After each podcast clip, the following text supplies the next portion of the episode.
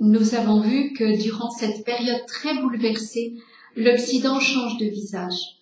Poussé par les Huns venus d'Asie, des peuples nombreux, germains, pénètrent dans l'Empire romain, qui, affaibli, ne peut les contenir.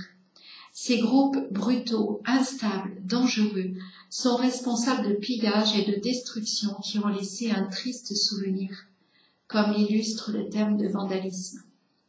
Peu à peu, beaucoup de ces barbares, comme les appellent les Romains, s'intègrent tout en conservant leurs lois, en échange d'un service militaire dû à Rome. Progressivement, dans la débandade des cadres romains, l'épiscopat se trouve investi de fonctions délaissées par les magistrats municipaux. Dociles à la divine providence, ces évêques s'imposent aux chefs barbares par leur courage, leur fermeté et surtout leur sainteté. Parmi les plus célèbres, nous ne retenons que quelques figures du Ve siècle, en nous appuyant sur les traditions les plus connues, même si certains les remettent en cause ou rejettent les événements miraculeux qui ont jalonné ces vies. Ces évêques sont d'abord des hommes de prière. Saint Loup est d'abord moine à l'Érins avant d'être évêque de Troyes, et plus tard il fondera un monastère dans son diocèse. Saint Vaste avait fait le choix de la vie érémitique. Sa piété, son ardeur dans la prière, le font remarquer par l'évêque du lieu, qui l'oriente vers le sacerdoce avant de le désigner comme catéchiste de Clovis durant les trois années de catéchuménat. Saint Rémy, ou Remy, dont la ferveur est remarquable, a lui aussi été attiré par la vie érémitique. Ces hommes impressionnent les barbares par leur autorité et leur culture, car pour les envahisseurs, un chef doit avoir reçu des dieux la force, la vaillance au combat. Saint Germain a rempli de hautes fonctions officielles à Auxerre avant d'être désigné par le peuple comme évêque. Son influence s'étend à la Gaule tout entière, tant il est estimé aussi bien des chefs barbares que des empereurs. Saint Loup, dès sa jeunesse, est parvenu à la plus haute érudition. Sa renommée, la renommée de sa brillante éloquence, le fait connaître à tout le pays. Attila lui-même en est impressionné. Saint Rémy acquiert la connaissance du droit romain et une grande culture biblique qui lui donne un bagage spirituel et intellectuel nécessaire à la fonction épiscopale pour laquelle il est élu alors qu'il n'a que 22 ans. Saint Avite, issu d'une riche famille de l'aristocratie romaine, a reçu une solide éducation classique. Lettré érudit, il est passé maître dans l'usage de la rhétorique, comme le montre sa lettre à Clovis, parvenue jusqu'à nous. Théologien, il est apprécié par les hommes de son temps, comme par ceux des générations suivantes, tel Grégoire de Tours. Ces évêques sont prêts à renoncer à toute réussite humaine pour le service du Seigneur, et ils se donnent de tout cœur à leur lourde tâche. Ces évêques sont des hommes courageux pour défendre la foi, mais aussi le peuple menacé par les envahisseurs. Ce sont souvent les évêques qui négocient avec l'ennemi quand les villes sont assiégées. Citons les exemples de ceux qui résistent à Attila. Saint-Aignan a le courage de défendre par la prière et l'action sa ville d'Orléans. Quand les Huns l'assiègent et s'attaquent aux murailles de la cité, Aignan encourage son peuple et l'exhorte à mettre en Dieu sa confiance dans l'attente du secours qui lui avait été promis. Les légions romaines tardant à venir, la ville est envahie par les Huns qui rassemblent les habitants et leurs richesses pour se partager le butin. L'évêque serait alors apparu en songe à un officier de l'armée romaine pour le presser d'intervenir. Lorsque tout semble désespéré, les Romains arrivent et dispersent les barbares.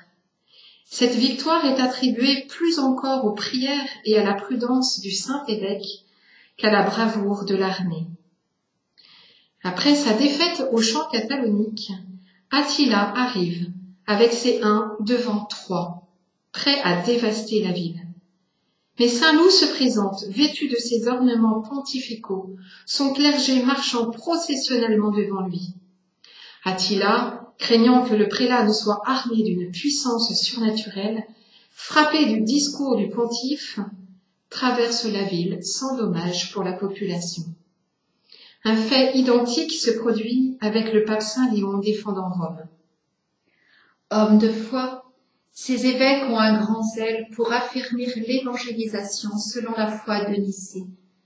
Dieu fait même à certains le don des miracles qui facilitent l'évangélisation.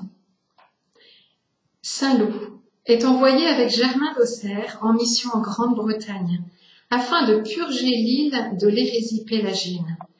Il, calme une forte tempête en s'y rendant, et il est bien accueilli par la foule au vu de ces miracles éclatants.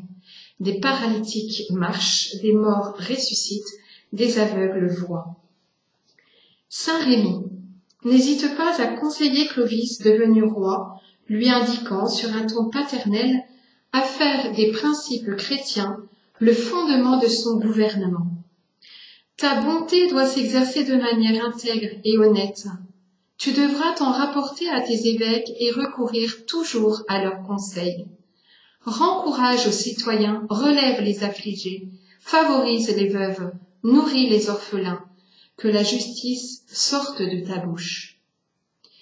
Saint Rémy œuvre aussi pour l'évangélisation de son diocèse et de la province dont il est le métropolitain soins des pauvres, soucis du clergé et des paroisses rurales qu'il développe, création de sièges épiscopaux. Quand Vaste découvre son diocèse d'Arras, ravagé par les Vandales, le paganisme règne et les églises sont détruites. À son arrivée, miraculeusement, il libère la région d'un ours monstrueux. La population encore éberluée l'aide à remettre de l'ordre dans son église en ruine, et il part ensuite à la reconquête de son diocèse, puis de celui de Cambrai qui lui est attribué. Et puis saint Avite, évêque catholique vivant dans le royaume burgonde, dont les sujets ont majoritairement adhéré à l'arianisme, se fait le défenseur de l'orthodoxie chrétienne face aux hérésies ariennes, monophysites ou nestoriennes. Mais Avite joue surtout un rôle important auprès du roi des Burgondes.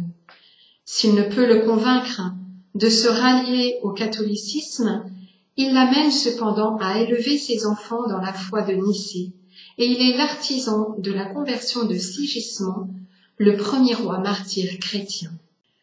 En cette période, les moines ont aussi une grande influence. Nous le verrons dans une autre vidéo. Mais les consacrés ont aussi leur place avec l'exemple d'une Vierge consacrée qui vit au cœur du monde, Sainte Geneviève de Paris.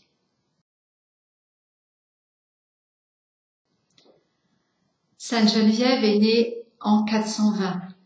Nos amis parisiens le savent déjà puisqu'ils vivent une année jubilaire pour son 1600e anniversaire. Elle naît à Nanterre d'une famille chrétienne aisée d'origine franque et gallo-romaine. Fille unique, elle hérite de son père de grands biens, mais aussi sa charge à la municipalité de la ville. Il semble donc qu'elle n'ait jamais eu à garder les moutons. Sainte Geneviève a une vraie vie mystique dès son plus jeune âge, puisqu'à 6-7 ans, elle exprime à Saint Germain son désir de se consacrer à Dieu dans la chasteté parfaite. Sa vie de prière est très fervente. Geneviève vit en recluse, de l'épiphanie au jeudi saint. Elle a le don des larmes, don très recherché à l'époque. Elle est confiante en l'intercession des saints. Saint Denis l'aéropagite, premier martyr de Paris, à qui elle fait ériger une grande église, et Saint Martin de Tours, qu'elle va implorer sur sa tombe. Sa vie de pénitence est digne de celle des pères du désert par son jeûne qu'elle ne rompt que deux ou trois fois par semaine en prenant une espèce de bougie de haricots. Peut-être que le Saint curé d'Ars avait le même livre de cuisine. Sainte Geneviève est un modèle de foi, de confiance héroïque en ces temps troublés. Une nuit où elle se dirige avec ses compagnes vers le sanctuaire de Saint-Denis, la tempête éteint les cierges qui éclairent les femmes apeurées. Geneviève saisit alors un cierge qui s'allume tout seul et dont la flamme résistera tout le trajet malgré les rafales de vent. Sainte Geneviève est souvent représentée avec ce cierge qu'un démon essaye d'éteindre et que son ange gardien rallume.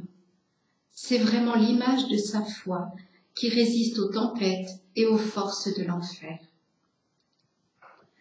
Ce qui est faible dans le monde, voilà ce que Dieu a choisi pour confondre les puissants.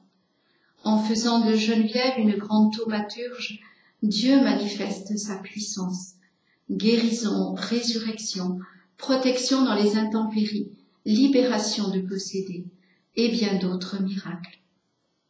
Geneviève est aussi un modèle de courage. Elle tient tête à Childéric, le père de Clovis, qui l'a en vénération et n'ose pas lui refuser les libérations de prisonniers de guerre. Lors d'un blocus qui affame Lutèce, Geneviève organise une flottille de onze bateaux pour aller chercher du ravitaillement jusqu'à Troyes en remontant la Seine. Quelques miracles vont faciliter cette dangereuse expédition. Son courage et sa foi surtout se manifestent lors de l'invasion d'Attila qui se dirige vers Lutèce en 450. La ville est fortifiée mais les récits des pillages et cruautés des Huns sont tels que les hommes, courageusement, décident de fuir en abandonnant leur ville. Sainte Geneviève leur résiste, sûre que seul Dieu pourra les protéger. Ils décident donc de la lapider, de la jeter dans la Seine. Elle est sauvée de justesse par un envoyé de Saint-Germain qui leur rappelle avec énergie combien ce saint évêque, récemment décédé, l'avait en grande estime. Elle organise alors une prière ininterrompue avec quelques femmes. Certains lui attribuent cette parole que les hommes fuient s'ils veulent, s'ils ne sont plus capables de se battre. Nous, les femmes, nous prierons Dieu tant et tant qu'il entendra nos supplications. Et contre toute attente, Attila change de direction. Geneviève est aussi une femme d'action qui gère ces riches terres dont elle fait bénéficier les plus pauvres. Proche de la reine Clotilde, elle la soutient pour obtenir la conversion de Clovis.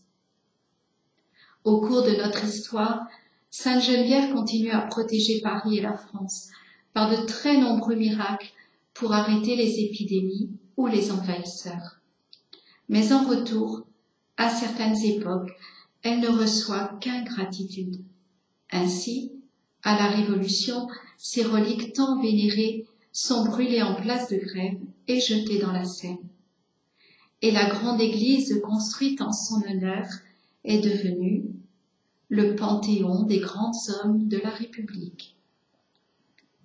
L'année dernière, nous avons tous tremblé en voyant la flèche de Notre-Dame de Paris s'effondrer dans les flammes, emportant dans sa chute le coq contenant des reliques de la Sainte Couronne, de Saint-Denis et de Sainte-Geneviève.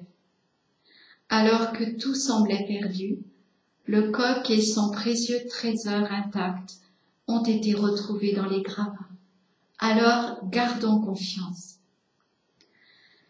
En conclusion, nous pouvons dire que l'époque dont nous faisons mémoire cette semaine est une époque de grande tempête avec le déferlement des vagues d'invasion barbare et les hérésies largement répandues. Dieu a suscité des hommes et des femmes qui ont accepté d'aller à contre-courant, qui n'ont pas baissé les bras devant les grandes difficultés. Ils sont restés fidèles à la foi par leur vie de prière. Ils furent courageux devant les puissants pour défendre le peuple. Ces saints sont pour nous aujourd'hui des modèles, mais aussi de grands protecteurs au ciel, que nous devons implorer avec confiance. Saint Jean-Paul II écrivait Les saints et les saintes ont toujours été source et origine de renouvellement dans les moments les plus difficiles de l'histoire de l'Église. Et ce petit témoignage le montre. Et il poursuivait Aujourd'hui, nous avons un besoin très grand de saints, nous devons en demander au Seigneur avec insistance.